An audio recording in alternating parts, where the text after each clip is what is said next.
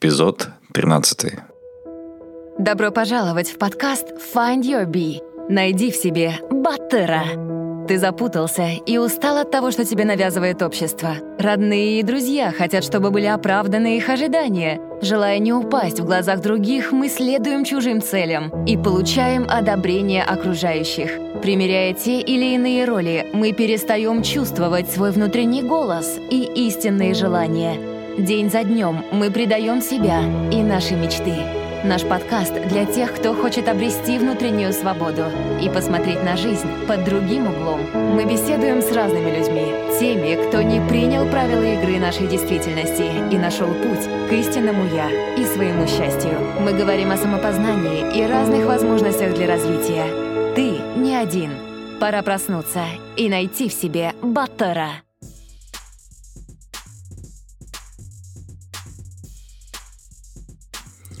Всем привет, с вами Кайржан Альбазаров, и это подкаст Find Your Bee. На нашем подкасте чаще появляются люди с зарубежным бэкграундом, люди живущие, либо жившие за границей, люди творчества, представители нефтегазового сектора, либо бизнеса. Но очень мало людей, представляющих казахстанский государственный сектор. Находясь далеко от страны, благодаря нашим новостям в интернете, я невольно стал рисовать карикатуру на казахстанского чиновника. Человека для меня непонятного и с непонятными для меня ценностями. И мне бы хотелось самому разобраться со своими стереотипами, если таковые имеются. Поэтому было бы очень интересно поговорить на чистоту с представителем государственного учреждения, тем более, что он наш ровесник – Давайте посмотрим на жизнь молодого государственного деятеля изнутри. Давайте послушаем. Итак, сегодня с нами Куаныш Иликбаев, заместитель генерального директора РГП Казахстанский институт стандартизации и сертификации, Комитета технического регулирования метрологии, Министерства по инвестициям и развитию Республики Казахстан. Привет, Куаныш. Привет, Гаржан. С Куанышем я знаком с 2005 года. Мы вместе учились в КБТУ, после чего я пошел учиться дальше и работать по специальности, а Куаныш пошел по государственной стезе и сейчас становится видным государственным деятелем. Мы не общались уже 8 лет, и расскажи, Куаныш, как бы ты вкратце, возможно, одним выражением характеризовал свой путь последних 8 лет? Вечный труд, вечный поиск и вечное стремление узнать больше и шире. Ну, Куаныш, как ты знаешь, нашему проекту совсем немного времени, всего два с половиной месяца, и, соответственно, мало кто был заинтересован в том, чтобы я взял у них интервью, мало кто обращался ко мне сам, и, соответственно, мне интересно, почему тебя это заинтересовало, и что бы ты хотел донести до наших слушателей. Ну, во-первых, э, хотел поблагодарить, да, за возможность. Во-вторых, мне этот проект интересен тем, что он, наверное, один из первых, в числе уникальных проектов в нашей стране, очень удобный, как я говорил. В любое время можно послушать. В выходные я закачал э, все подкасты вышедшие, прослушал. Причем в это время я гулял с детьми. Угу. То есть э, очень интересный проект. И самое главное, у него изначально есть определенная аудитория, то есть как э, тот же Facebook начинался, скажем, с колледжа, да, угу. то есть у нас какое-то тоже общее было, что это КБТУ, э, поиск себя в дальнейшем. Поэтому меня это заинтересовало, потому что когда мы все учились э, в университете, угу. все один физик, другой там математик и так далее, я, честно говоря, сразу понял, что что-то здесь не так. Да. Эти люди не все останутся в этой сфере, каждый будет искать свое направление. Мне захотелось рассказать про свой путь, может быть, чем-то будет полезным и для других. Большую часть нашего студенчества я помню тебя очень скромным, тихим парнем. Да, ты занимался настольным теннисом, но это все, что я тебе знал. И вдруг ты преобразился, стал носить костюм, галстук, ходил с портфелем.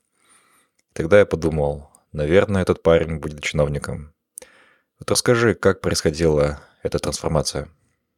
Знаешь, э, когда я поступил в наш университет, э, естественно, это была сельская школа, и даже вот первые лекции по той же высшей математике было заметно, что многие эти дисциплины вы уже проходили в школе. Угу. Те, кто оканчивал городские лицеи и так далее. Мне же это все было впервые и намного сложнее, в том числе английский язык, э, который в принципе практически не преподавался в сельской школе ввиду того, что там не было преподавателя. Угу. Поэтому первый год-два мне приходилось просто отдаться обучению. Честно признать, было очень сложно. Угу. Вот. Но после чего, когда я уже вник, э, набрал определенный, так сказать, скорость, опыт, я стал уже обращаться к общественной жизни. Почему? Потому что, э, честно говоря, казалось, что в таких вузах это все уже настолько налажено, но оказалось, что есть направления, которые можно улучшить, где можно более сплотить студентов, наладить э, коммуникации и так далее, улучшить жизнь в целом. Угу. А, ну, насколько я понимаю, большим мотиватором да, всего твоего нынешнего движения является твое детство, полное вызовов и полное, наверное, такой взрослой деятельности. Расскажи о том, как это все происходило. Мне кажется, очень много у нас закладывают родители, которые дают нам воспитание. И то воспитание, которое дал мне отец, оно отличается тем, что изначально он ставил задачу, что я должен все зарабатывать. Угу. То есть э, даже вот элементарно в, пятом, в пять лет э, меня выпускали в поле, давали порядка 40 баранов пасти угу. и, и давали часы, говорили, когда стрелка будет на 6 часах, придешь домой. За это мне уже с 5 лет давали определенную плату символическую. Это меня стимулировало, чтобы потом осуществлять собственные покупки. Угу. После чего, например, когда построил ларек, так назывались раньше, точки продажи, собственный ларек у нас был, мы возили товары с Кустана, это было, наверное, ну, в начальных классах. Отец сказал, либо ты будешь гонять во дворе, сам собой занятый, угу. либо ты можешь сидеть в этом ларьке, продавать, и я тебе буду платить ежедневную плату, в том числе от объема продаж. Естественно, меня это стимулировало, я занялся торговлей. После чего, например, а, уже, наверное, постарше, он сказал следующее. Либо так же ты будешь бегать, как все, либо а вот купим тебе маленького теленка в числе uh-huh. других, и ты будешь пасти всех телят, полностью ухаживать за ними и так далее, траву рвать целыми днями. Но когда он вырастет, самый большой теленок будет твой, мы его продадим и купим тебе мотоцикл. Uh-huh. Это также было большим стимулом, я полностью этим занялся, и мне очень хороший мотоцикл купили, который, в принципе, сделал мое детство. То есть вот такие вот механизмы к тому, чтобы человек сам себе зарабатывал, стимулировал трудом, понимал, как это достичь, мне кажется, очень хорошее направление, я буду стараться своим детям тоже так дать. Угу. Сейчас время другое, и родители стараются не упускать своих детей из виду, покупают, допустим, GPS-трекеры, всякие гаджеты, чтобы смотреть за детьми. Не кажется ли тебе, что вот то воспитание уже, возможно, устаревшее, не совсем адекватное в наше время, допустим, так отпускать детей в 5 лет в степь, как ты думаешь? Ну, конечно, в настоящее время, с учетом той же урбанизации, мы все живем в городах, полностью адаптировать ту ситуацию невозможно, но есть определенные механизмы. Вот даже вечером взять ребенку, сказать, э, словно ты не пойдешь гулять, если ты не сделаешь это. Угу. Это уже рычаги, которые у всех родителей есть, которые дисциплинируют детей и заставляют их за, так сказать, зарабатывать. Угу. Знаешь, в процессе самокопания я читал немало литературы по этому поводу, и во многих источниках было сказано следующее.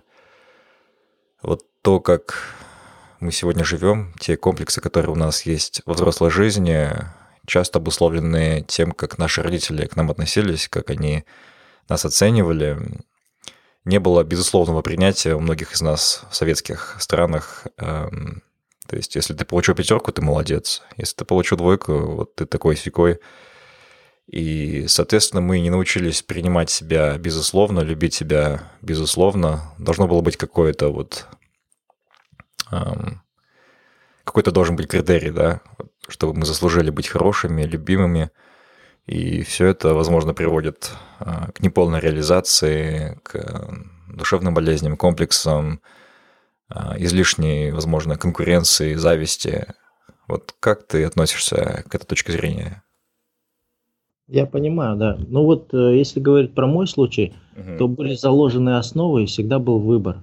Угу. И если говорить именно про среднее образование, то, честно скажу, мой отец, родители никогда не вмешивались. Угу. я даже иногда обижался, говорю, а почему вы даже не спрашиваете, там, как у меня занятия, не помогаете, не объясняете. Угу. И просто те основы, которые более рано, на, более на ранней стадии были заложены, помогли, и я сам просто понял, что это надо, в определенный момент собрался uh-huh. и закончил, как и многие, как и ты, на золотую медаль. Но скажу честно, просто шел к результату. То есть, например, был один год, когда четвертных было 16 четверок, представляешь себе? Uh-huh. А за год вышел отличником. То есть, как, да. как я это делал? Первый семестр я себя вообще не загружал. То есть, а, четверть было 4 четверки. Угу. Потом вторую четверть я концентрировался только на этих четырех четверках, что сделать их пятерками угу. и, и так далее. Ну, итоговый результат, чтобы был кодовой 5. Вот так вот. Угу. Какие у тебя были цели в том юношеском возрасте и насколько они отличаются от сегодняшних целей? Ну, знаешь, э, все в жизни какие-то шаги могли предпринять, которые, возможно, на сегодня бы мы оценили как ошибки. Вот, например, в восьмом классе, по-моему, в девятом, да, это происходит, мне друг предложил пойти там в строительный колледж областной.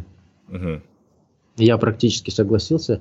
Просто в какой-то момент родители мне отговорили, плюс сестра, которая поступила, она сказала, зачем, иди дальше, есть такой вуз КБТУ, давай лучше вот я буду гордиться, если мой братишка поступит туда. Поэтому вот в конце восьмого класса я такую цель поставил.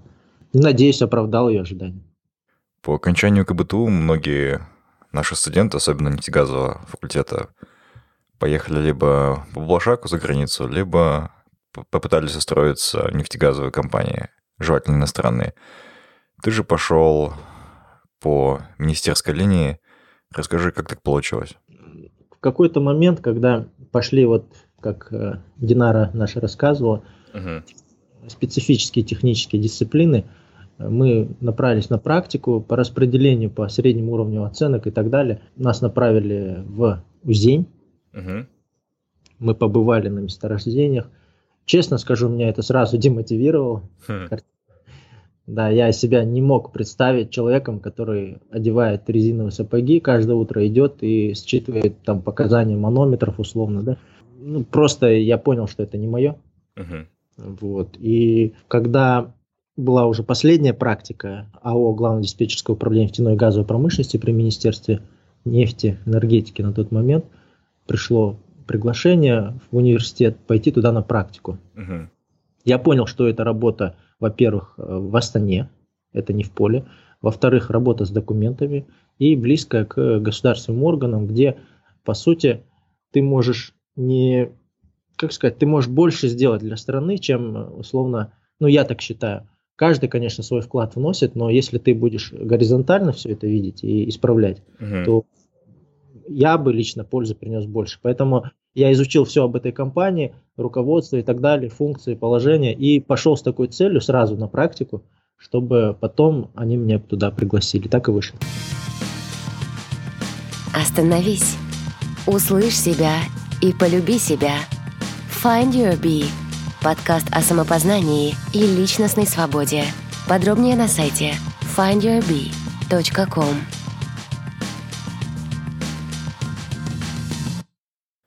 Понятно. У меня вопрос следующий.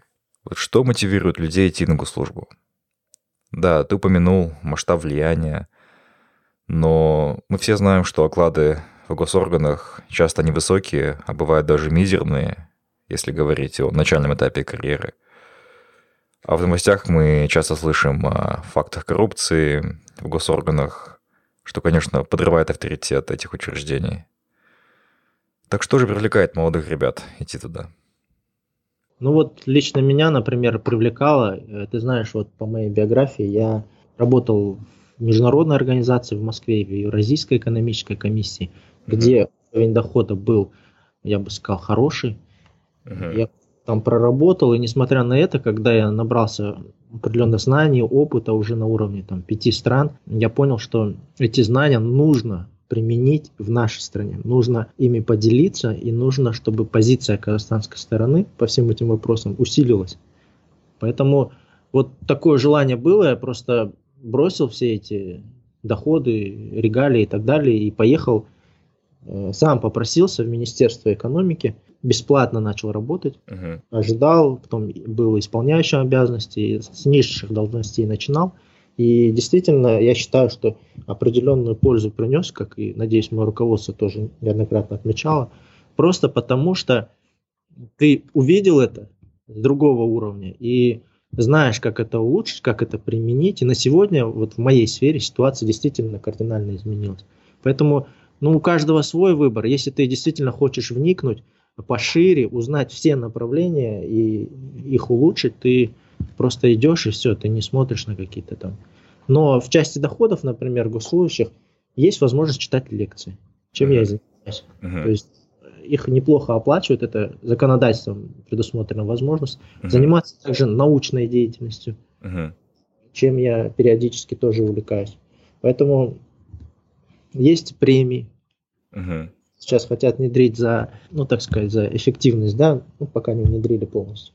Поэтому, да, тяжеловато, но когда есть мотивация, есть желание и способности, мне кажется, можно. То есть, по сути, главным твоим мотиватором является желание улучшить жизнь людей вокруг и патриотизм. Я правильно понимаю? Ну, как бы это банально не, не звучало, уже в мои практически 30 лет, когда это должно юношеский максимализм пройти, но это так. Угу. Как ты упомянул в этом интервью, и, кстати говоря, мы об этом уже разговаривали до интервью, на нескольких местах работы тебе приходилось начинать с бесплатного труда, то есть тебе ничего не платили, я так понимаю, и ты вкладывал свое время, свои средства, шел на риск, чтобы потом получить какую-то награду. Вот расскажи, пожалуйста, об этом поподробнее. Ну, как я говорил, вот первое место практики, куда я целенаправленно шел, я пошел работать в АО при министерстве и работал бесплатно, естественно, три месяца. Но работал, честно признаюсь, наверное, за пятерых. И меня очень поразил уровень. То есть мне казалось, что уже люди, которые три года, пять лет проработали, они должны хорошо выполнять работу. На самом деле оказалось не так, поэтому я увидел те возможности свои по объему работы, по тому, где я могу раскрыться, улучшить эту работу, и полностью вложился. Потом уже, то есть в апреле до получения диплома, мне предложили там работать, и я начал. После чего, например, когда уже создавалась Евразийская экономическая комиссия, я уже имел определенный опыт участия в рабочих группах по разработке единых документов, тех регламентов, да, ездил в Москву. Мне эта работа стала очень интересна. Также еще до подписания всех соглашений и создания этого органа я изучал все положения, функции и сам поехал на собеседование, когда в Москве объявили, не из системы, то есть обычно такие структуры берут из соответствующих госорганов. Uh-huh. И причем заранее уже ну, предварительно обговаривают, кто поедет. Но я единственный, кто из Казахстана туда поехал. Э, в блок технического регулирования было два департамента, это порядка, наверное, 50 человек. Я был первым казахом. Угу. За свои деньги купил билет, полетел в Москву. Несмотря на то, что молодая семья, никаких, э, в принципе, гарантий у меня не было. Все отговаривали, говорили, это невозможно. Ну, я поехал, министр по техническому регулированию вот следует отдать должное, он просто по компетенции задал 10 вопросов, на которые я ответил. Он был, конечно, удивлен и пригласил. Но, к счастью, первые годы работы полностью вложился также. Угу. По всем принципам международной службы отработал. Очень большой вклад внес, поскольку там процентном выражении все это считалось. Угу. Соответствующим образом были премии и так далее. Но потом, потом, знаешь, небольшой опыт работы у нас в международных организациях в СНГ. И есть такая, конечно, плохая практика, когда э, злоупотребляют вот доминирующим положением. Э, например, есть должностные лица, которые имеют полномочия и просто, как сказать, иногда ущемляют твою страну, mm. это ощущается в отдельных справках, позициях и так далее. Ты пишешь одно корректно, угу. правильно, а тебя исправляют просто, говорят вот так, вот так. То есть выставляют, условно говоря, нашу страну в плохом свете и дураками. Хм.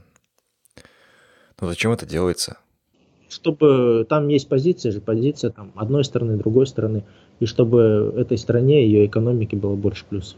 Поэтому, ну то есть лоббирование интересов отдельных стран происходило, а я, не имея соответствующих полномочий, естественно, начал входить в определенные конфликты.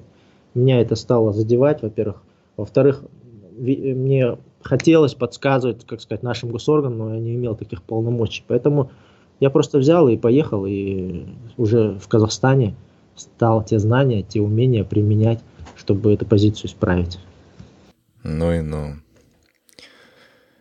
Но если говорить о сегодняшнем дне, то продолжается ли данная практика ущемления казахстанских интересов Евразийской комиссии? Я вот откровенно скажу, да, я пришел в Министерство экономики, и я своей целью поставил все это исправить, несмотря на то, что у меня не было там каких-то должностей больших и так далее. Поэтому я э, упорно занялся усилением позиции казахстанской стороны по этому направлению. Мы каждый документ под лупой рассматривали, направляли критические замечания, и по итогам года вот то руководство, которое возглавляло это направление, uh-huh. Просто одна критика шла уже со всех стран, обоснованная по их работе. Uh-huh. Параллельно была реструктуризация этого органа, и в течение года я вот лично писал немало справок, обоснований о том, что вот этот блок необходимо занять Казахстану. Uh-huh. Поэтому в результате этой всей работы директором этого департамента стал представитель Казахстана. Uh-huh нашего института, где я сейчас работаю, ситуация, конечно, уже кардинальным образом изменилась. Поэтому я считаю, что ну, свой вклад, э, именно ту цель, которую я поставил, я выполнил. Ну, в дальнейшем, конечно, будут отдельные коррективы, но кардинально она изменилась. Знаешь, гость одного из наших эпизодов э, заявил следующее мне, что вся эта евразийская интеграция – это не тот путь, который следовало бы выбрать Казахстану, и что это, конечно, больше вреда, чем пользы, ущемляются интересы страны, и как альтернативу предлагал тюркскую интеграцию. А в личной беседе он даже упоминал эм, интеграцию с Евросоюзом, например, либо с более дальними странами. Что ты думаешь по этому поводу? Насколько ты согласен с этим? Есть ли вообще польза от евразийской интеграции Казахстану? Э, знаешь, вот идея сама по себе, она очень правильная. Это мировая тенденция создания интеграционных региональных объединений. Почему? Потому что глобальные объединения, такие как ВТО, они уже просто не могут дальше развиваться, потому что отдельные страны на разных этапах развития находятся. uh Такие как АСИАН, ты знаешь, вот, uh и так далее. uh Европейский Союз сейчас есть. Поэтому идея правильная. Почему? Потому что у нас 18 миллионов человек. Э, ежегодно идет рост экономики. Товары надо куда-то продавать. Uh-huh. Если у тебя не будет рынка сбыта, у тебя не будет э, экспорта и, соответственно, не будет э, рост валового внутреннего продукта, и все это влияет на уровень жизни, на уровень валюты. Uh-huh. Поэтому, чтобы новые рынки сбыта были, необходимы такие объединения.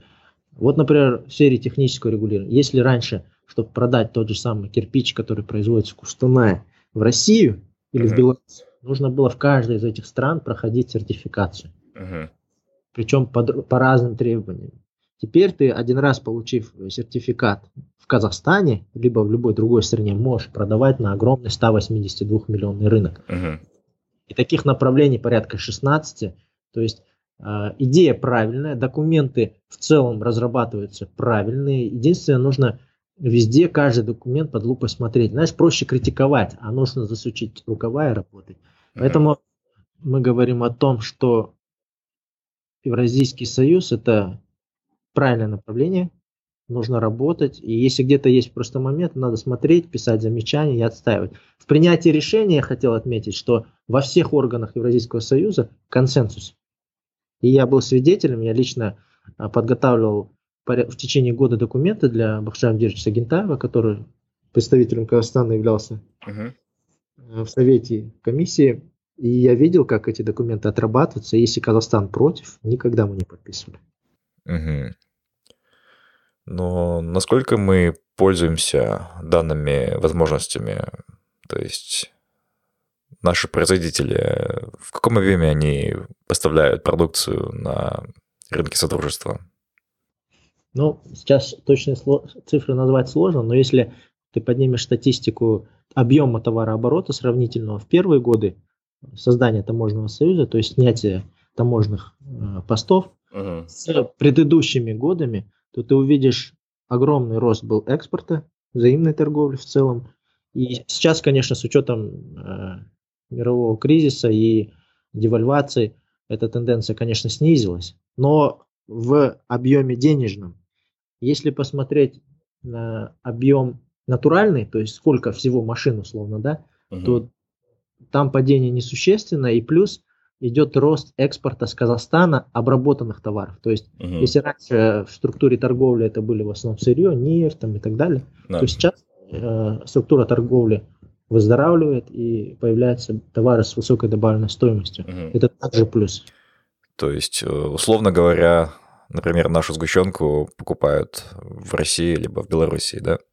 И у нас покупают, и мы поставляем. Угу. Понятно. Расскажи вкратце, чем вообще вы занимаетесь э, в вашем институте?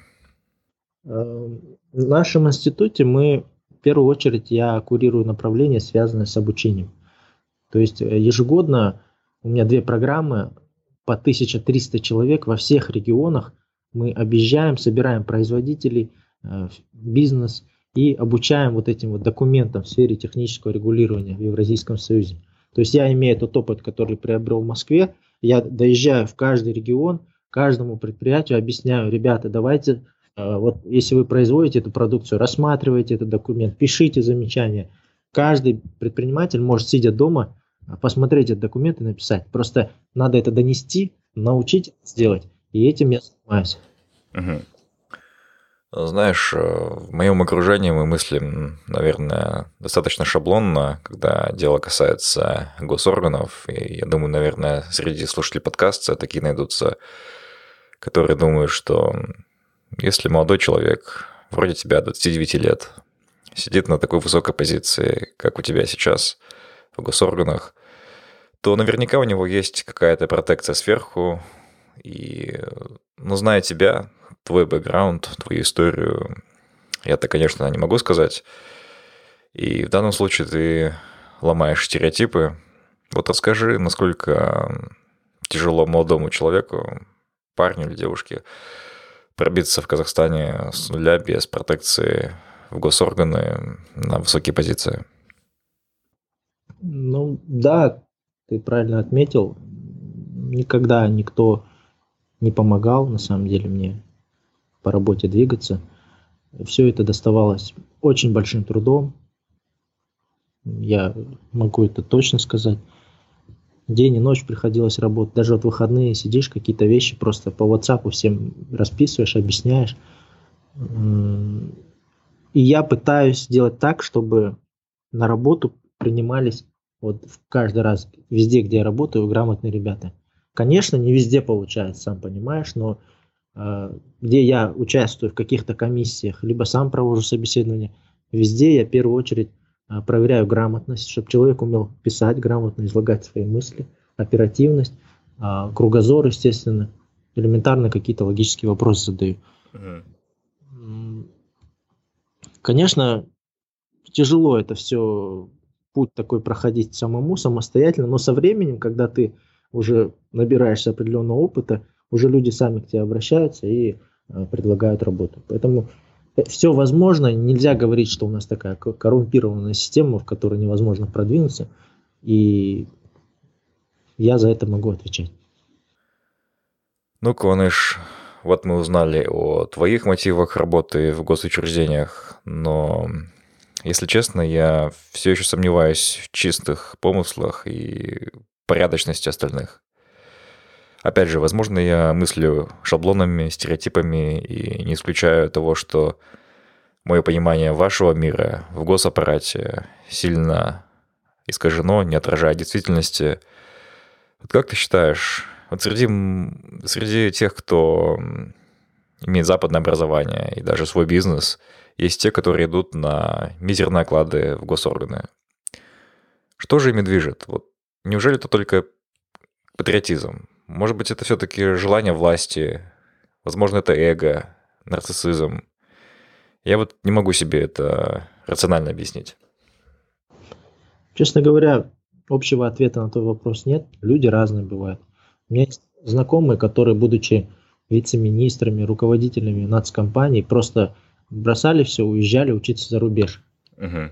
Стэнфорд, Гарвард, там, MIT и так далее. То есть э, люди хотели дальше повышать свое образование и что-то узнать новое и применить здесь. Угу. Бывают и плохие люди, но вот по тем вещам, которые в интернете объявляют там о каких-то, не знаю, процессах угу. судебных, да? Да. Конечно, сложно судить по той информации, которая в сети есть, поскольку никто полностью не ознакомлен со всеми материалами этих дел.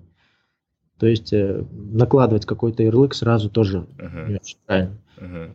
Случаи бывают разные. Ежедневно подписываешь там, я не знаю, десятки, а то и до, до сотни доходит различных документов.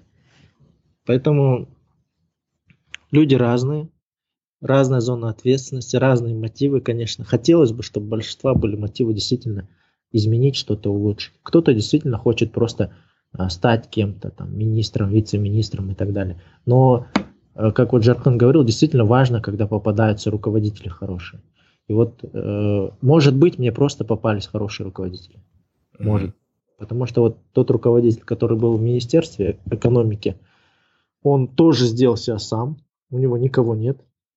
Он поднялся с подведомственной организации, с ведущего специалиста, и он действительно а, отдавался каждому документу, пытался вникнуть во все сферы. У меня была такая работа, что, как сказать, одно окно, то есть все сферы экономики, все госорганы, направления интеграции проходили через меня, мы готовили единую позицию. Uh-huh. Поэтому Поэтому мне приходилось с ним вникать в каждую сферу, будь то АПК, санитарные меры, нетарифные, тарифные. Мы во все вникали, и он просто мог прийти, сесть на твой компьютер и допечатать твою справку сам, просто спросив какие-то у тебя экспертные вещи. Сейчас он вице-министр, и я считаю, что просто повезло мне с этим человеком. Понравился наш подкаст? Найди Find Your Bee без пробелов в соцсетях Facebook, ВКонтакте, Instagram и YouTube. И следи за новыми выпусками нашего подкаста.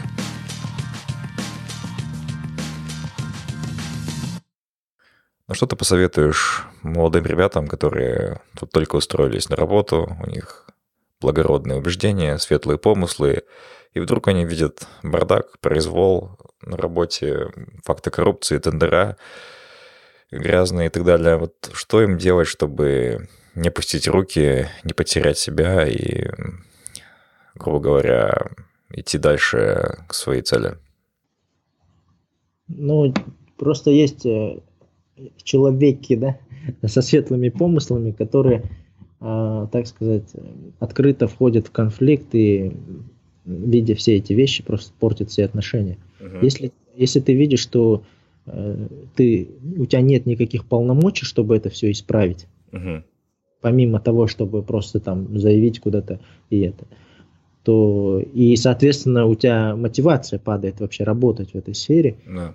Мне кажется, ты просто должен сменить направление, уйти туда, где работают люди, которые действительно хотят что-то изменить, и с ними поработать в другом направлении. Почему? Потому что вот я проанализировал твой подкаст, его вообще целенаправленность, угу. и я понял, что ты никогда ты не знаешь, ты нашел себя или не нашел. Mm. Да, тебе, тебе нравится сейчас все устраивает. Mm-hmm. Может, ты просто э, не видел всего объема выборки, ты не попробовал себя везде. Уйди немножко в сторону, в хороший коллектив, поработай, и все у тебя будет хорошо. Понятно. Давай теперь перейдем к плиц-вопросам. И первый вопрос следующий. Какова твоя мечта? Знаешь, я, честно говоря, не задумывался. Я хочу, чтобы были здоровы мои дети, моя супруга, я, чтобы мы прожили долгую жизнь, и она была продуктивной, полезной и счастливой. Что для тебя успех? Успех – это когда ты берешься за что-то, и ты действительно его меняешь так, что все люди просто отмечают это. Могут ли быть откаты оправданными? Честно говоря, не сталкивался с откатами. Да, были моменты, когда там студенты э, звонили, предлагали встречи, я просто не встречался. Готов ли ты пойти против закона ради дружбы? Нет. Что, по-твоему, мешает нашим молодым соотечественникам поверить в себя и раскрыться? Лень. Как бороться с ленью? Воспитывать детей. А уже если ты объект, ну то есть тот, кто борется со своей ленью, нужно ставить цели, расписывать график и заставлять себя. Твое главное достижение в жизни на данный момент – Наверное, семья. Главный страх в твоей жизни? Сместить баланс между работой и семьей существенно в сторону работы. Не блиц, но вопрос такой. Я прошелся по твоей странице на Фейсбуке, и на всех фотографиях, кажется, ты в галстуке. Почему у тебя так? Ну, на самом деле там есть фотография, где я на море с сыном, mm. в принципе, раздеты. Okay. Но, честно говоря, не знаю. Вот я недавно поднял фотографии школьные. Mm-hmm. Первый класс, второй класс, третий класс. Помнишь вот эти классные фотографии, mm-hmm. когда класс mm-hmm. И вот с первого класса по одиннадцатый я был везде в галстуке. И причем в первом классе я был единственный человек в галстуке. Я не знаю почему. Ну, к чему это говорю? Вот если посмотреть на многие страницы на Фейсбуке, люди пишут о своей жизни, о своих переживаниях каких-то, о путешествиях. А твоя страница для меня – это еще один филиал твоего института. То есть ты там рассказываешь о вашей деятельности, достижениях. Вот не хотел бы сделать свою страницу менее формальной, более личной? Не знаю, мне нравится то, чем я занимаюсь, мне хочется больше его узнавать, и когда я что-то узнаю, мне хочется простым языком доносить до всех людей. Почему? Потому что есть определенные настроения в обществе, которые э, говорят о том, что люди думают, что они там сидят, ничего не делают и не разбираются в этих вопросах. А эти вопросы, они люди с ними сталкиваются ежедневно. Когда ты идешь в магазин, покупаешь что-то, да, маркировку должен смотреть и так далее. Uh-huh все предметы, которые нас окружают, включая здания, сооружения, это все сфера технического регулирования и стандартизации. И если люди не будут об этом знать, как это делается, как сложно это делать и для чего это делается, просто будет непонимание и полная безграмотность. А, представь, ты встретился с Куанышем, одиннадцатиклассником. Что бы ты ему сказал? Я периодически возвращаюсь в прошлое, э, думаю, что бы я изменил, вот речь об этом. На самом деле я бы ничего не изменил, как многие, наверное, скажут. И я даже удивлен, что некоторые вещи получились, поскольку были риски определенные. Поэтому я бы просто прошел мимо, посмотрел на него, порадовался за него. И, как сказать, немного было бы грустно, что мы уже потихоньку, но стареем. С какими мыслями и эмоциями ты встаешь утром?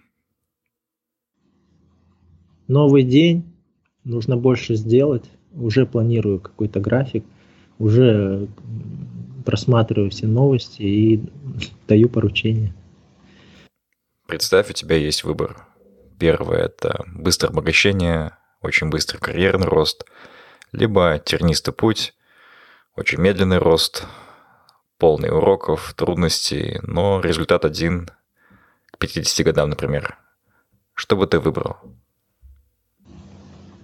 Именно тернистый путь. Почему? Потому что вот э, тот опыт сельской жизни, когда ты э, собираешь медь, алюминий, там э, чуть ли не в чужой огород залазишь для того, чтобы нарвать у них травы бесплатно, да, для них, для себя, для своих кроликов, то ты просто это делает тебя, делает из тебя личность, и не пройдя такой путь, получив сразу там богатство или должность, ты просто не справишься с этим. Книга, которая оказала на тебя наибольшее влияние? Я удивлю, но я не читаю книги. Угу. Твоя любимая музыка?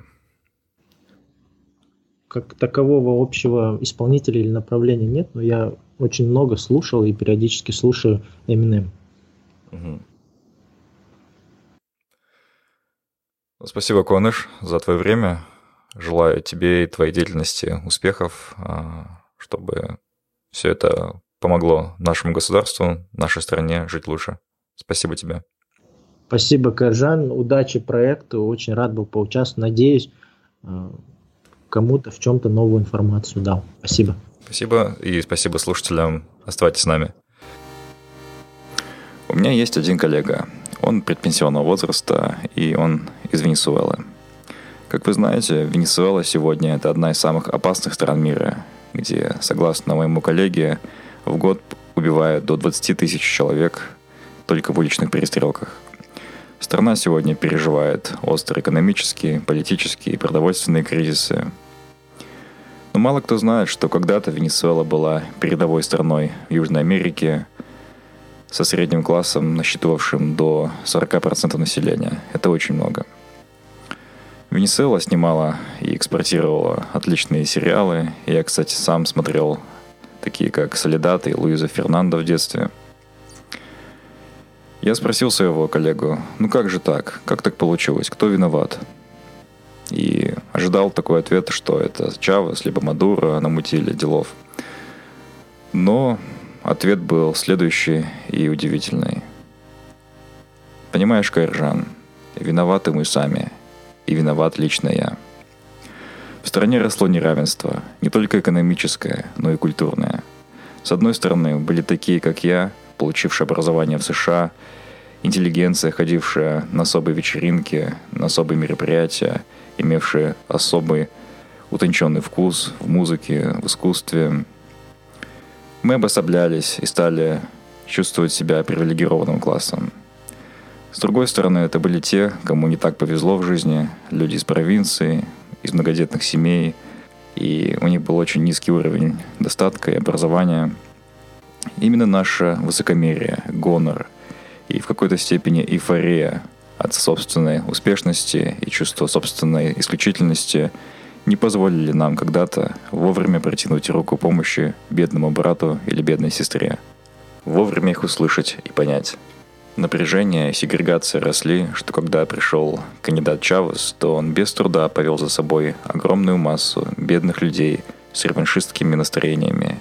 Как итог, мы сегодня видим рухнувшую и изуродованную Венесуэлу, страну с самыми крупными запасами нефти. Ничего ли вам это не напоминает? Боюсь, что да.